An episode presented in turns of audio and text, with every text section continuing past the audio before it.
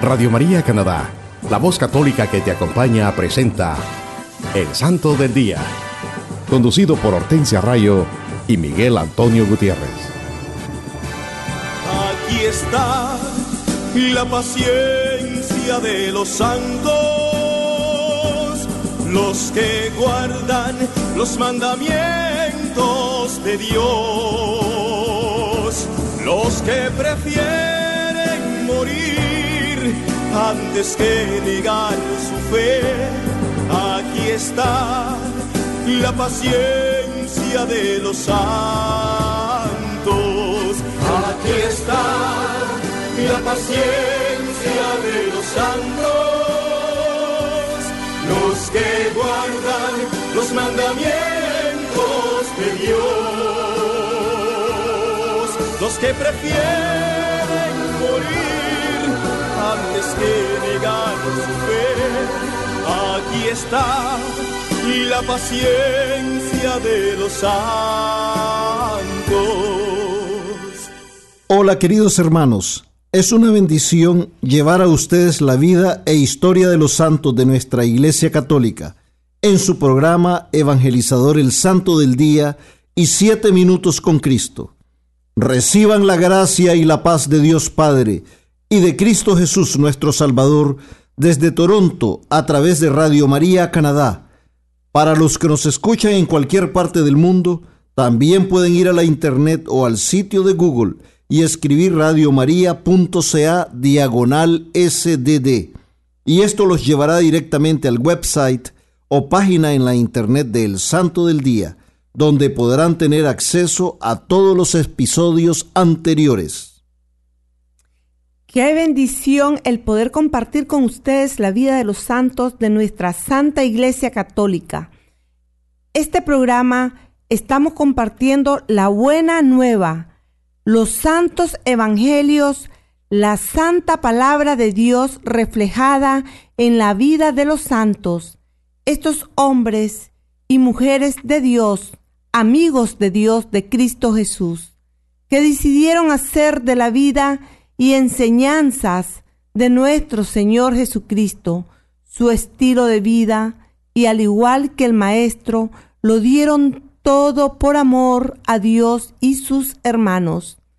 Ellos evangelizaron con su testimonio de vida.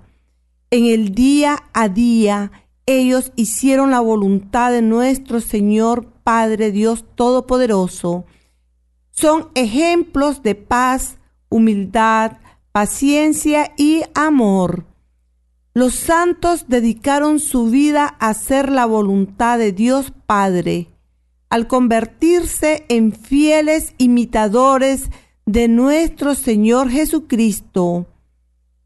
Lo dieron toda la gracia y la gloria a Dios con sus palabras, pensamientos y acciones, al poder en práctica las enseñanzas del Maestro, nuestro Señor Jesucristo.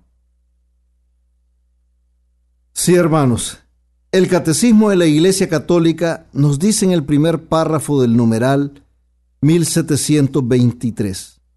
La bienaventuranza prometida nos coloca ante opciones morales decisivas. Nos invita a purificar nuestro corazón de sus malvados instintos y a buscar el amor de Dios por encima de todo. Nos enseña que la verdadera dicha no reside ni en la riqueza o el bienestar, ni en la gloria humana o el poder, ni en ninguna obra humana, por útil que sea, como las ciencias, las técnicas y las artes, ni en ninguna criatura, sino solo en Dios, fuente de todo bien y de todo amor. Así es, Miel. Ánimo, hermanos. El Catecismo de la Iglesia Católica nos enseña que debemos purificar nuestro corazón de todo lo malo que se puede albergar en él y que debemos buscar el amor de Dios sobre todas las cosas. La verdadera dicha no está en las cosas o criterios de este mundo, ni en la riqueza, ni en la fama, ni en la gloria o en el reconocimiento que muchas veces andamos buscando, olvidándonos que lo principal es glorificar a Dios y no satisfacer nuestra propia vanidad. Debemos buscar a Dios sobre todas las cosas, porque Dios es la fuente de todo bien y de todo amor.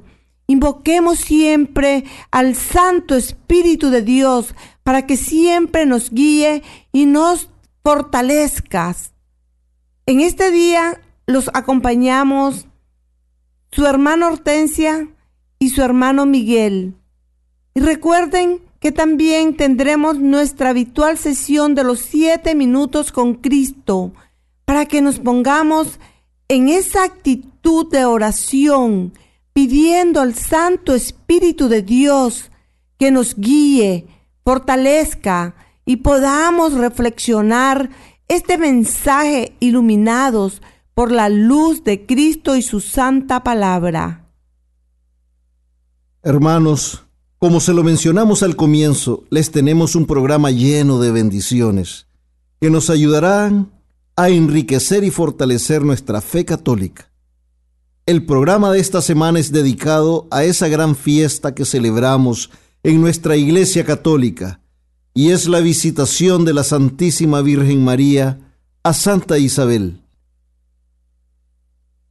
Hoy les hablaremos de los amigos de Jesucristo, esos hombres y mujeres santos que decidieron hacer de la vida y enseñanzas del Maestro su estilo de vida y que celebramos esta semana.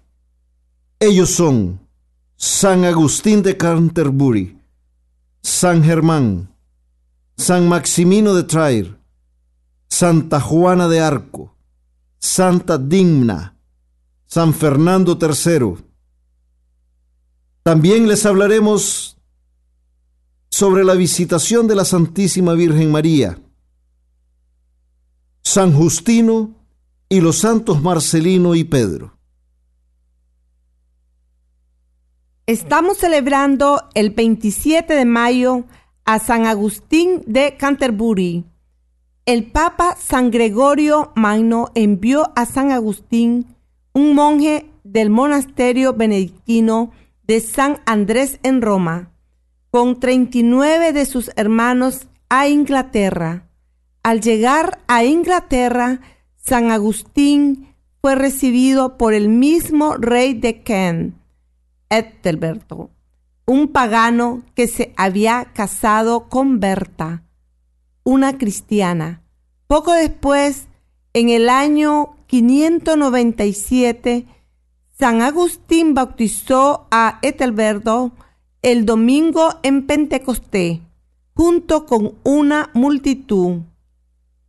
Después de ser consagrado como obispo de Gales por el arzobispo de Arles, San Agustín se convirtió en obispo de Canterbury.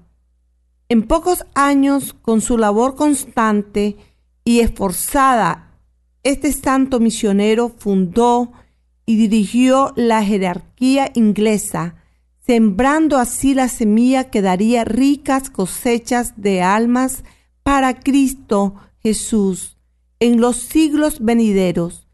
Murió el 27 de mayo entre el año 604-605.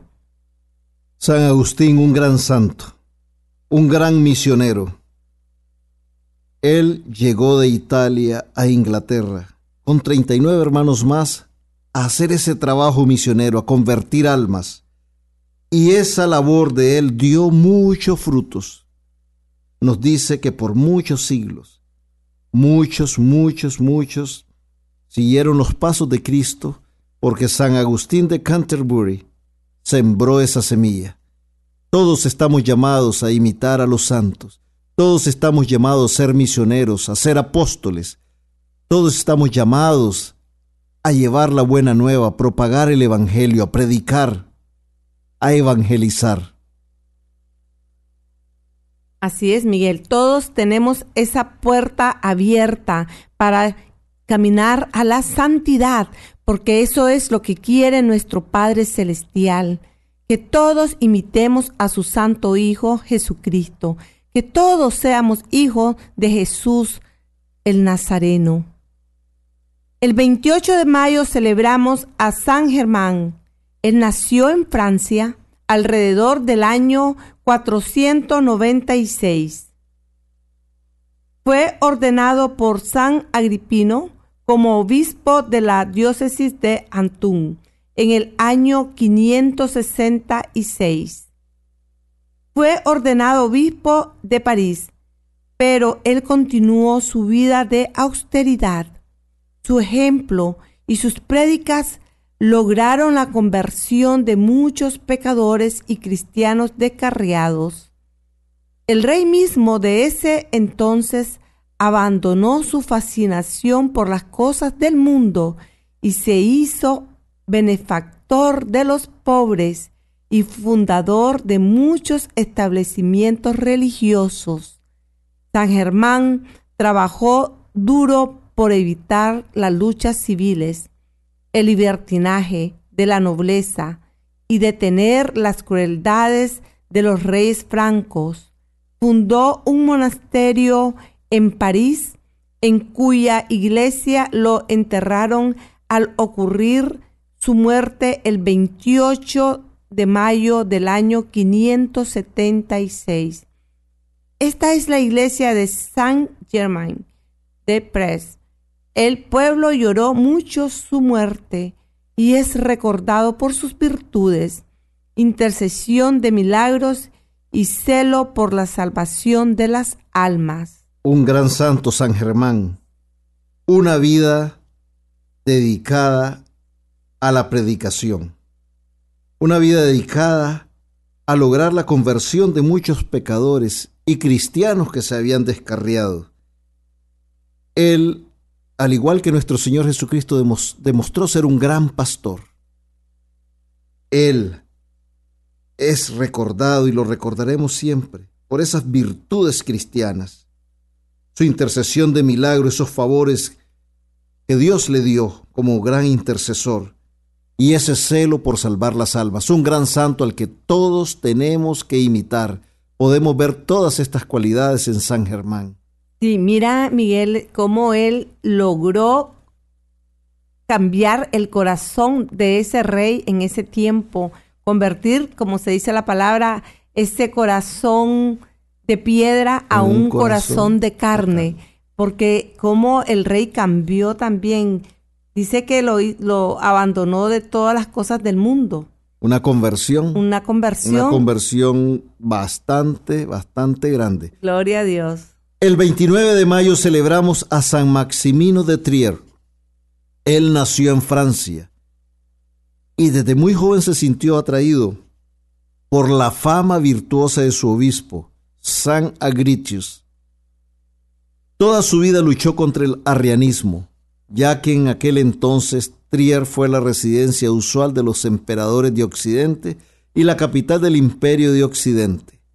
Ya nosotros lo hemos mencionado, hermanos, y lo seguimos mencionando en nuestro programa, de que el arrianismo era una corriente herética, una corriente de herejes, que lo que ellos decían y afirmaban era negar la divinidad de Cristo. Y esto causó causó eh, mucha división en aquel entonces eh, dentro de la iglesia, pero al final estos herejes fueron derrotados, por decirlo así, en ese, en ese afán de no querer reconocer a Cristo como su divinidad. Entonces, Maximino consideró un honor tener a San Atanasio, otro gran luchador contra el arrianismo que siendo exiliado se fue a vivir bajo la protección de San Maximino. En ese primer exilio entre el año 335 y 337, también le dio protección a San Pablo de Constantinopla, otro perseguido de los arrianos. San Maximino participó en el Sínodo de Colonia y en el Concilio de Sardica en el 344, un gran defensor de la fe verdadera y murió alrededor del año 346. San Maximino, un gran santo, fiel a los principios y valores y la doctrina de nuestra Santa Iglesia Católica, fiel a las enseñanzas de Jesucristo, defensor de la iglesia, un gran santo. El 30 de mayo celebramos a Santa Juana de Arco, patrona de Francia. Nació el 6 de enero de 1412, de padres campesinos y muy piadosos en la aldea de Don Remy, en la provincia de Lorena. Desde muy temprana edad escuchó las voces de San Miguel, Santa Catalina y Santa Margarita. Al principio los mensajes fueron personales y generales, pero después, en 1428, sus voces dijeron a Juana que fuera ante el rey de Francia y lo ayudara a reconquistar su reino. En ese tiempo el rey inglés llevaba tiempo tras el trono de Francia. A la joven de 17 años se le dio un pequeño ejército con el que ella levantó el sitio de Orleans el 8 de mayo de 1429. Luego gozó de una serie de éxitos militares espectaculares donde el rey pudo ser coronado con ella a su lado. Se dice que en mayo de 1430, cuando Juana trataba de liberar otra ciudad, fue capturada y vendida a los ingleses. Y después de meses de prisión fue juzgada irónicamente por un obispo que esperaba que los ingleses le ayudaran a ser arzobispo. Qué ironía más grande. Con preguntas le hicieron caer en una trampa, porque ella al desconocer algunos detalles teológicos, cuando ella rehusó retirar la afirmación que fueron los santos de Dios quienes le mandaron hacer lo que había hecho, fue condenada a muerte por hereje, por bruja, por adúltera y quemada en la hoguera el 30 de mayo de 1431. Tenía 19 años de edad la santa. Treinta años después fue exonerada de toda culpa y de todas las calumnias que se le habían hecho. Y fue canonizada por fin en 1920 por el Papa Benedicto XV y dice su historia, haciendo oficial lo que el pueblo había sabido durante siglos. Ella era una santa, una hija de Dios, que lo que hizo realmente fue escuchar ese llamado que se le hizo y defender la verdad,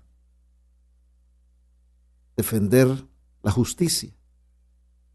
¿Cómo? Luchando contra las injusticias. Porque ella sí fue, fue llamada a esa santidad cuando escuchó las voces de San Miguel, Santa Catalina y Santa Margarita, nos dice su historia. Una gran santa, una gran santa que dio su vida por el bienestar de sus hermanos en Francia. Santa Juana de Arco, muy 30 de mayo. Y también ella tiene una película muy linda, también hay una, una, película muy, muy buena en el sitio católico Formed. Les invitamos a que la miren. El 30 de mayo también celebramos a Santa Digna. Ella nació en el siglo VII. Su padre, Damón, era un caudillo de gran riqueza y poder. Era un pagano. Su madre era una devota cristiana. Digna tenía solamente 14 años cuando murió su madre. Su padre enloqueció y quiso casarse con su hija. Digna entonces huyó con San Jerebrán, su confesor, y otros dos amigos. Su padre la encontró en Bélgica y ordenó que decapitaran al sacerdote. Su papá le trató de convencer que regresara con él a Irlanda. Ella se negó él sacó su espada y la decapitó. Porque él había sido aconsejado por gente a su alrededor que después que, él quedó viudo, él, él, enloqueció de dolor por la muerte de su esposa. Y otros le aconsejaron, al no encontrar una, una, una mujer parecida a su esposa, muchos le aconsejaron, cásate con tu hija. Lo que es el pecado. Entonces por esa razón ella huyó y él la buscó, la quiso convencer, ella no quiso y él la mató. Y ahí ella toma la santidad. Sí, porque fue martirizada al defender su pureza. Claro. Fue martirizada alrededor del año 620. Ella es la patrona de los que sufren enfermedades nerviosas y mentales. Wow. En el santuario que se construyó en su honor en Bélgica han ocurrido muchos milagros. Una gran santa, santa digna, defendió su pureza. Al ser ella una hija de Cristo, defendió su pureza porque ella quería ser pura para Cristo. Nada más. Se entregó totalmente. Hermanos, entonces hay que, hay que pedirle a ella santa digna por las, los que eh, siempre estamos sufriendo de enfermedades nerviosas y mentales. Qué buena. Se deletrea así el nombre de ella. D-I-M-P-N-A. Digna. Santa Digna. Una gran santa. También el 30 de mayo celebramos San Fernando III, patrono de los ingenieros y terciarios. San Fernando, rey de Castilla y León, fue llamado el santo por su rara prudencia. Durante 27 años mantuvo una cruzada contra los moros, reconquistando muchas ciudades de España. Fue un excelente administrador y mantuvo la paz en su reino. Fundó la Universidad de Salamanca, reconstruyó la Catedral de Burgos y convirtió la mezquita de Sevilla en una iglesia. Murió en el año 1252 y su cuerpo descansa incorrupto en la Catedral de Sevilla. Fue canonizado en 1671 por el Papa Clemente X.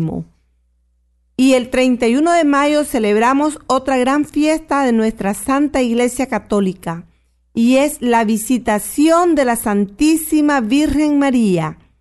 Este día, el 31 de mayo, se celebra la visita de la Santísima Virgen María a Santa Isabel en las montañas, después que el ángel Gabriel le dijera que su prima anciana esperaba un hijo. Esta fiesta la instituyó Urbano VI en el año 1389 para obtener el fin del cisma de Occidente. La Iglesia Católica estaba pasando por una división en ese entonces. Y el Papa Urbano VI proclamó, instituyó esta fiesta en ofrecimiento para que se acabara el cisma. Y después esto se insertó en el calendario romano el 2 de julio, fecha en que ya la habían celebrado los franciscanos desde 1263 pero ahora se ha situado el último día del mes de mayo entre la solemnidad de la Anunciación de nuestro Señor y el nacimiento de San Juan el Bautista, para adaptarla más cerca al relato del Evangelio. La Anunciación, la visitación y el nacimiento de San Juan el Bautista. Tres fiestas que van con poco tiempo de distancia que nos traen todo el relato del Evangelio. En su gran carta apostólica sobre la devoción a María, el Papa Pablo VI resumió esta fiesta de la siguiente manera. La liturgia recuerda a la Santísima Virgen María llevando a su Hijo dentro de sí y visitando a Isabel para ofrecer su asistencia caritativa y proclamar la misericordia de Dios el Salvador. Nos dice la santa palabra de Dios,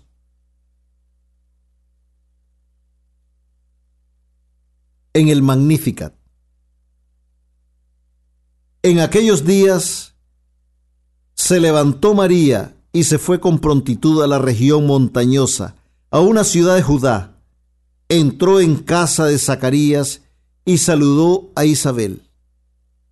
Y sucedió que en cuanto oyó Isabel el saludo de María, saltó de gozo el niño en su seno, e Isabel quedó llena de Espíritu Santo y exclamando con gran voz dijo, bendita tú entre las mujeres y bendito el fruto de tu seno. ¿Y de dónde a mí que la madre de mi Señor venga a mí? Porque apenas llegó a mis oídos la voz de tu saludo, saltó de gozo el niño en mi seno. Feliz la que ha creído que se cumplirían las cosas que le fueron dichas de parte del Señor. Esto está en el Evangelio de San Lucas capítulo 1 del versículo 40 al 45. Y lo que sigue es, Hortensia nos va a proclamar la palabra de Dios. Lo que sigue es la contestación de la Santísima Virgen María a su prima Santa Isabel y es lo que todos conocemos como el Magnificat. Y dijo María, engrandece mi alma al Señor, y mi espíritu se alegra en Dios mi Salvador, porque ha puesto los ojos en la humildad de su esclava. Por eso, desde ahora, todas las generaciones me llamarán bienaventurada porque ha hecho en mi favor maravillas. El poderoso, santo es su nombre, y su misericordia alcanza de generación en generación a los que la temen. Desplegó la fuerza de su brazo, dispersó a los que son soberbios en su propio corazón, derribó a los potentados de su y exaltó a los humildes, a los hambrientos colmó de bienes y despidió a los ricos sin nada, acogió a Israel, su siervo, acordándose de la misericordia, como había anunciado a nuestros padres en favor de Abraham y de su linaje por los siglos.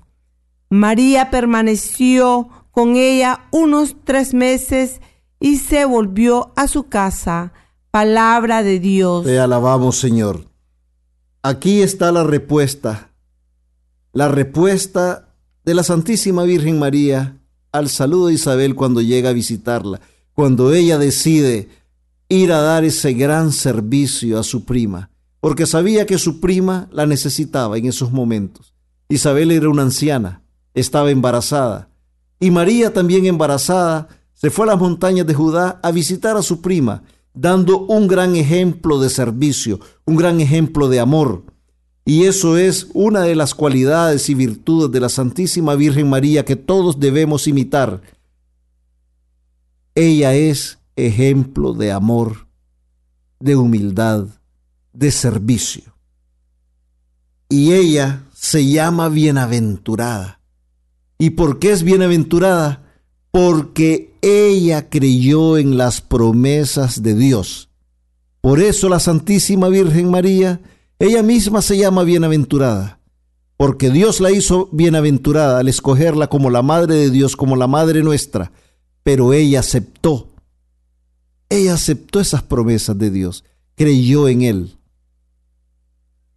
Y se convirtió en la Madre de Dios, en la Madre del Verbo encarnado. Y esta es la gran fiesta que celebramos el 31 de mayo, la visitación de la Santísima Virgen María a Santa Isabel. Hermanos, en este día reflexionemos en la Santísima Virgen, hagamos un rosario, recemos unos tres Ave Marías, recemos, reconozcamos la grandeza, el papel que jugó, que juega la Santísima Virgen María en la salvación de todos nosotros.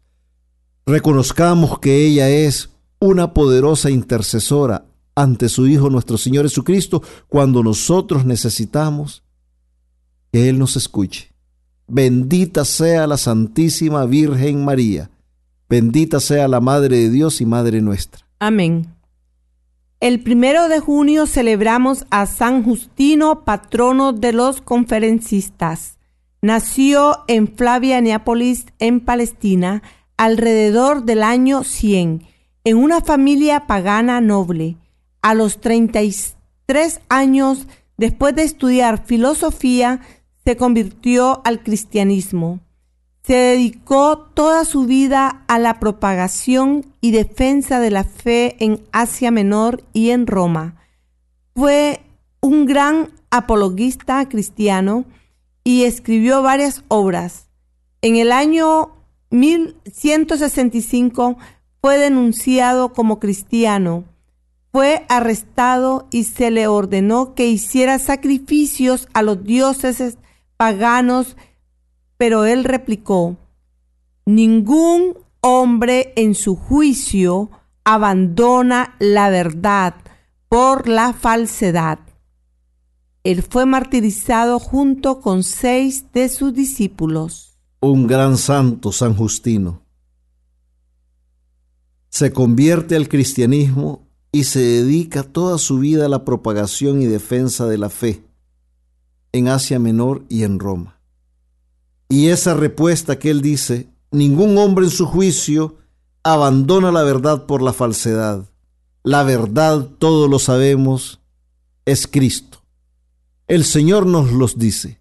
Yo soy el camino, la verdad y la vida. Y San Justino, ese santo, ese gran santo, ese mártir, acogió esa verdad y la puso en su corazón y la defendió con su vida, él y seis de sus amigos.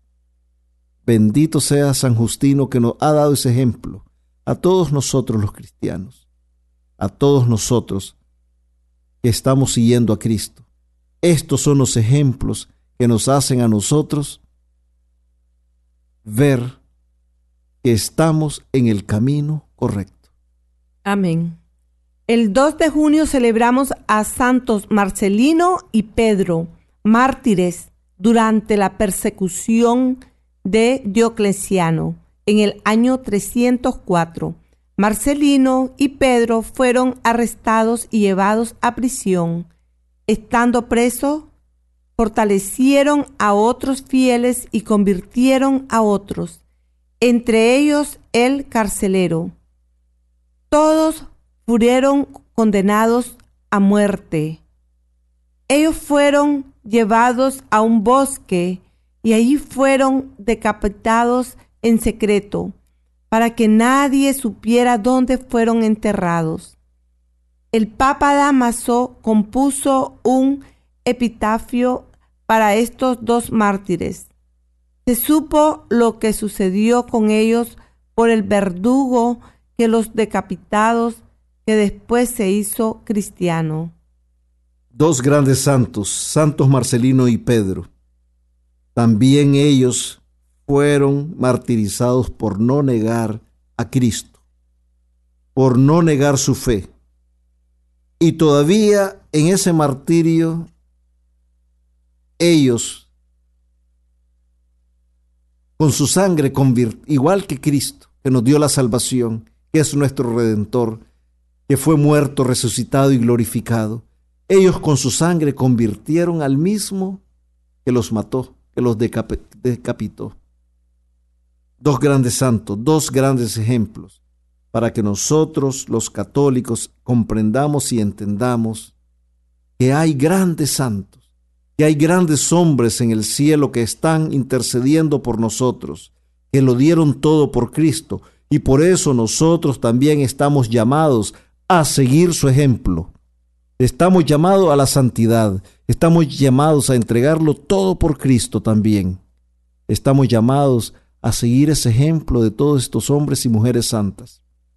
Estamos llamados a ser amigos de Cristo. Hermanos, quiero compartirles lo que dice San Agustín acerca de la gracia de Cristo en nuestras vidas. Esta es la doctrina cristiana Nadie obra bien si no es con la gracia de Cristo. Lo que el hombre obra mal es propio de él. Lo que obra bien, lo obra por la gracia de Dios. Lo voy a repetir, hermanos. Dice San Agustín, esta es la doctrina cristiana. Nadie obra bien si no es con la gracia de Cristo. Lo que el hombre obra mal es propio de él. Lo que obra bien, lo obra por la gracia de Dios. Qué linda palabras, ¿verdad? San Agustín lo tiene bien, bien claro ahí. San Agustín nos lo dice claramente, que solo cuando nos dejemos transformar por la gracia transformadora de Cristo Jesús, es cuando seremos capaces de obrar bien y cumplir con la voluntad de Dios nuestro Padre. Si no le permitimos al Espíritu Santo que nos guíe, si no abrimos nuestro corazón a su gracia transformadora, nunca podremos obrar bien, nunca alcanzaremos a vivir en amistad con Dios, a ser amigos de Cristo Jesús, a cumplir con la misión para que la que fuimos creados a imagen y semejanza de Dios, a vivir en comunión con Él y nuestros hermanos.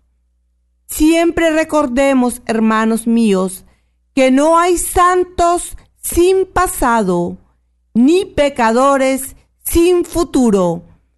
Y por ahora les invito a escuchar esta bella alabanza y enseguida volvemos con más de su programa El Santo del Día y siete minutos con Cristo.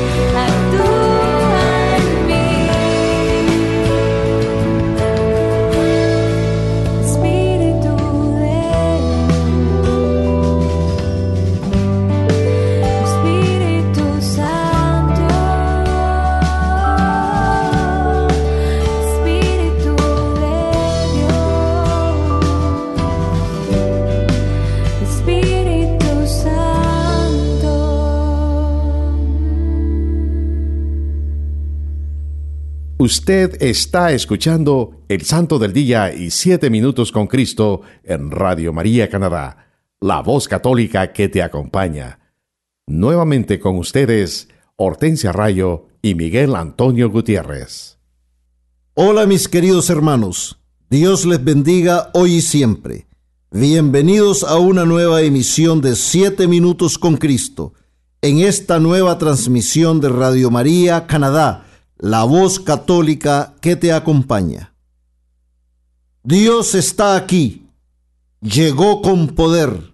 Bendigamos su nombre, proclamemos su victoria, gritemos con gozo. ¿Quién vive?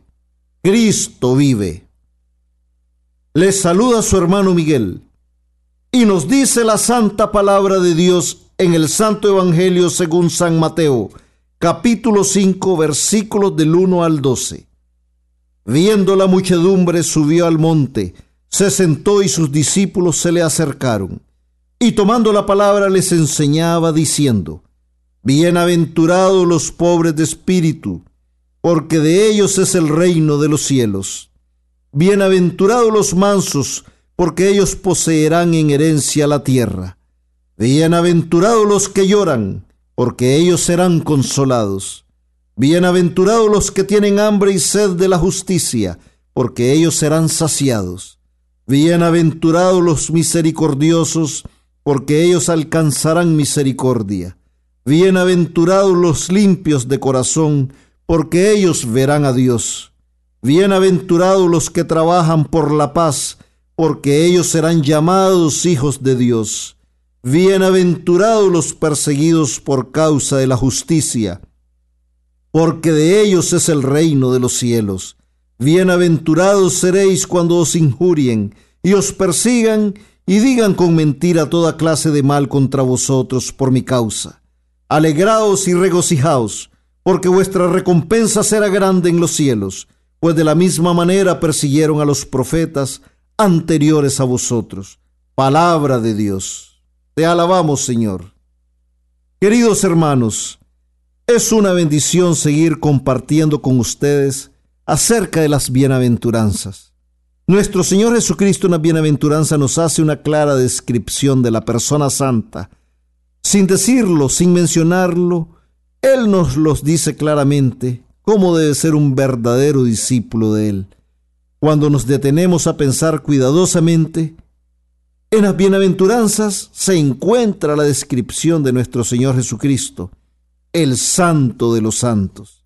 En este día, mis queridos hermanos, vamos a reflexionar en la tercera de las bienaventuranzas.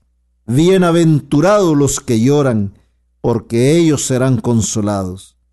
En el Sermón de la Montaña nuestro Señor Jesucristo nos da una enseñanza nueva.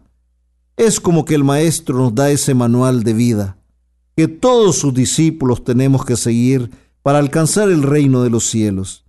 Cuando pensamos en la definición de lo que significa bienaventuranza, nos damos cuenta que significa una proclamación de la felicidad o la dicha de una persona en una circunstancia específica o bajo ciertas condiciones determinadas.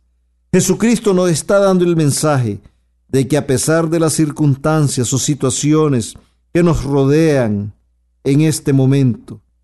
Las pruebas que se presentan a nuestras vidas, a pesar de la influencia que el mundo pueda ejercer o empujar en nuestro diario vivir, nosotros tenemos que abrazar estas enseñanzas que Él nos está ofreciendo para poder prevalecer y poder salir victoriosos. Él nos invita a abrazar y recibir todas estas promesas que Él nos hace para que seamos herederos del reino de los cielos, de la vida eterna, de esa tierra prometida que Él nos está ofreciendo. Tenemos que poner estas promesas en nuestros corazones, estas promesas que Dios nos hace en el sermón de la montaña. Esta enseñanza, este sermón está dirigido a todos nosotros, hermanos, al pueblo de Dios, que ha recibido la revelación divina, es en la montaña donde Dios se está revelando a su pueblo. Nos damos cuenta al reflexionar en estas bienaventuranzas que no son nada fáciles de cumplir o de practicar, Tenemos que tener una gran fe en Dios y elevarnos con nuestra fe al nivel de la montaña, subir a otro plano más alto para poder recibir este mensaje de amor y misericordia, esta enseñanza que nos invita a ser mejores hijos de Dios, esta enseñanza que nos va a hacer alcanzar algo más que la felicidad o la dicha, que nos va a hacer sentir un gran gozo en nuestro corazón al saber que nuestro Señor Jesucristo nos invita a ser como Él, a vivir nuestra existencia de acuerdo a sus enseñanzas, que en realidad son una descripción, un retrato de Él mismo. En las bienaventuranzas, Jesucristo nos invita a asemejarnos a Él, a seguir ese camino que nos lleve a la santidad. Él es el más santo y quiere que nosotros también lo seamos. Que nos dejemos guiar por sus enseñanzas y así poder descubrir la misión que Él tiene destinada para nosotros como hijos de Dios. Y nos dice la santa palabra de Dios en la segunda bienaventuranza, hermanos. Bienaventurados los que lloran, porque ellos serán consolados. En la tercera bienaventuranza, es realmente la tercera bienaventuranza. Bienaventurados los que lloran, porque ellos serán consolados. Hermanos, nuestro Señor Jesucristo nos da otra gran enseñanza en esta bienaventuranza. Cuando vivimos de acuerdo a los criterios del mundo, siempre estamos añorando la comodidad, la felicidad, buscando cómo divertirnos, cómo enriquecernos buscando los bienestares, la fama, la gloria y todo lo que en nuestra opinión mundana nos hará sentir bien. Y en este proceso, hermanos, nos olvidamos de nuestros hermanos, paramos de pensar en ellos, en las diferentes situaciones o circunstancias que ellos puedan estar pasando. Es una actitud egoísta, pero muchas veces no lo vemos así porque esa es la actitud que el mundo nos enseña. Nos dejamos educar por lo que está de moda allá afuera y no queremos saber de nada ni de nadie que no sea más que nosotros mismos. Nos interesan solo los más cercanos a nosotros y a veces ni ellos tampoco. Lo que a ellos tampoco les sucede no nos importa, solo nos importa nosotros mismos, lo que nos sucede a nosotros, lo que nos puede afectar a nosotros. Es nuestra propia comodidad y diversión la que nos interesa, la que nos importa. Una actitud completa de hombre carnal y no de un hombre espiritual. Hermanos, pero cuando el sufrimiento, el fracaso, el luto, la enfermedad, los problemas, la ruina tocan a las puertas de nuestras vidas, es ahí cuando volvemos nuestro rostro buscando a Dios, buscando el rostro amoroso y misericordioso de Cristo. La mayoría de las veces así es, hermanos. Hay que reconocerlo. Esta es nuestra actitud. Esto es lo que hacemos. Ahí es cuando nos damos cuenta o reconocemos que somos débiles, vulnerables, frágiles, que no podemos salir por nosotros mismos de esas circunstancias, de esos problemas, de esas pruebas. Es en ese momento que buscamos la luz, la verdad, el consuelo en nuestras vidas.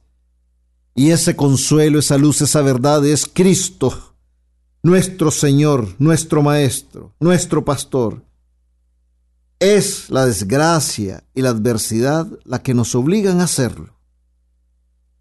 Y es en ese momento en que estamos en esas duras situaciones, en esas duras circunstancias, que nos damos cuenta que tenemos esa pobreza espiritual, porque nos hemos alejado de Dios.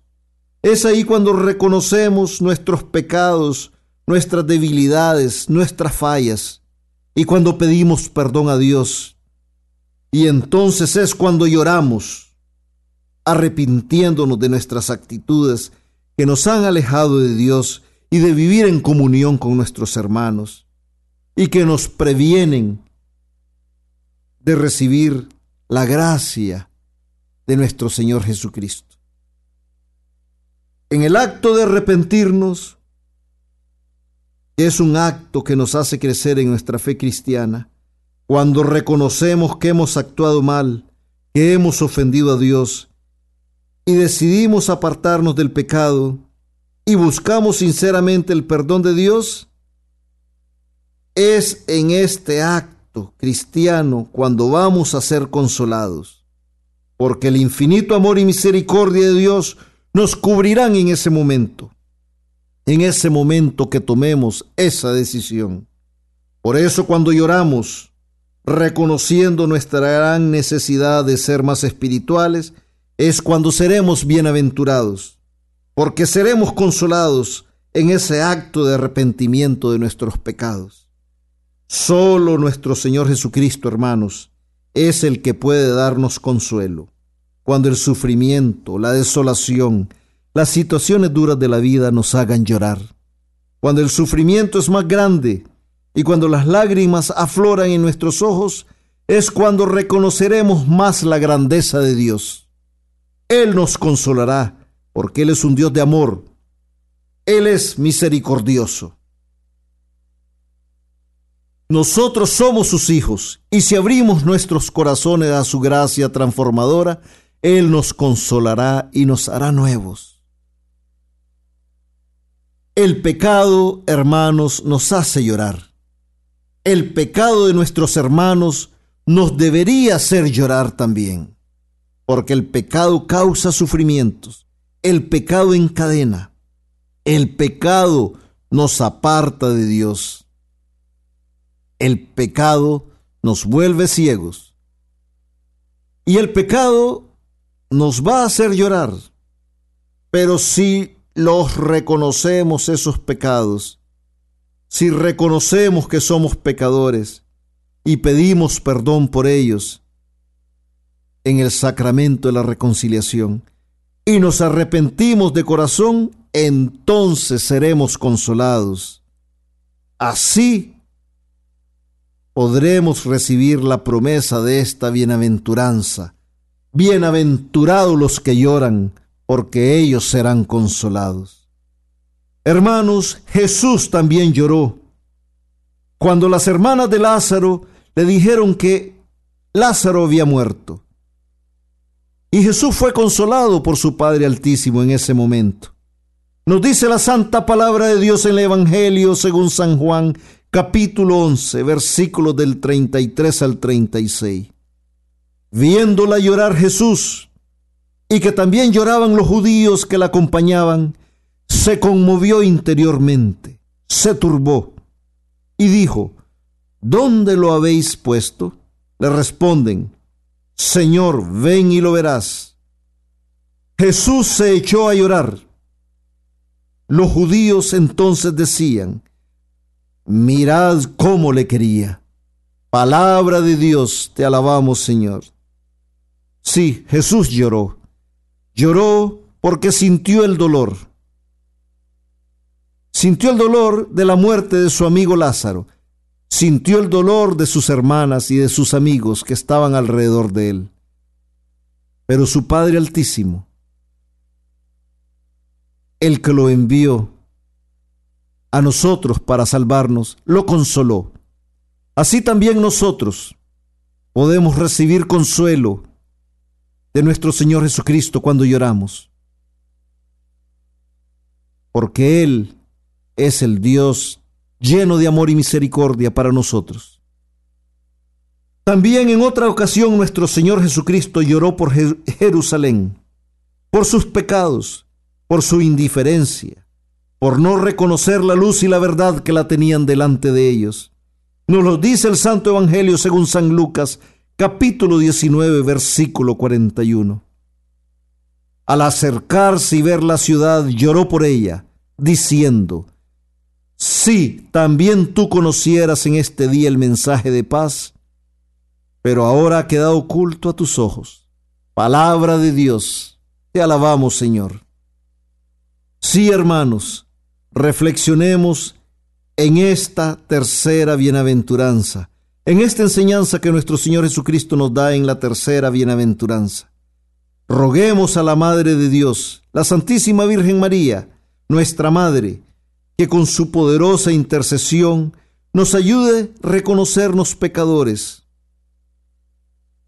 a pedir perdón a Dios y arrepentirnos de nuestros pecados para que podamos ser merecedores de esta promesa que el Señor nos hace y podamos vivir cumpliendo la voluntad de Dios, siempre guiados y fortalecidos por el Espíritu Santo.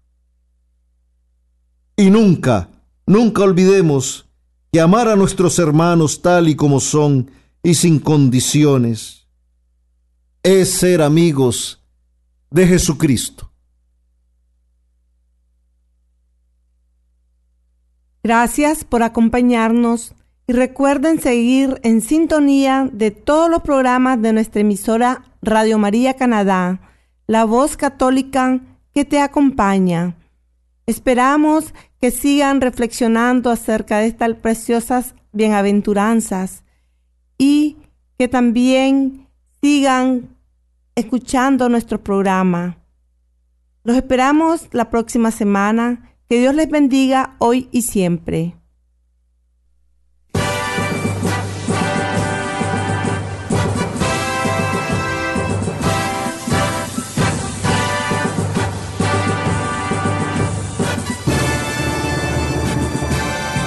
Aquí está la paciencia de los santos, los que guardan los mandamientos de Dios,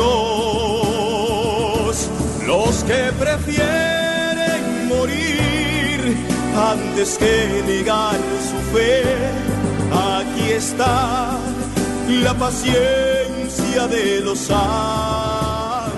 Usted escuchó El Santo del Día y Siete Minutos con Cristo, conducido por Hortensia Rayo y Miguel Antonio Gutiérrez, en Radio María Canadá, la voz católica que te acompaña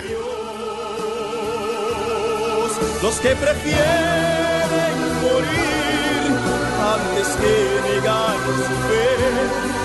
Aquí está la paciencia de los santos.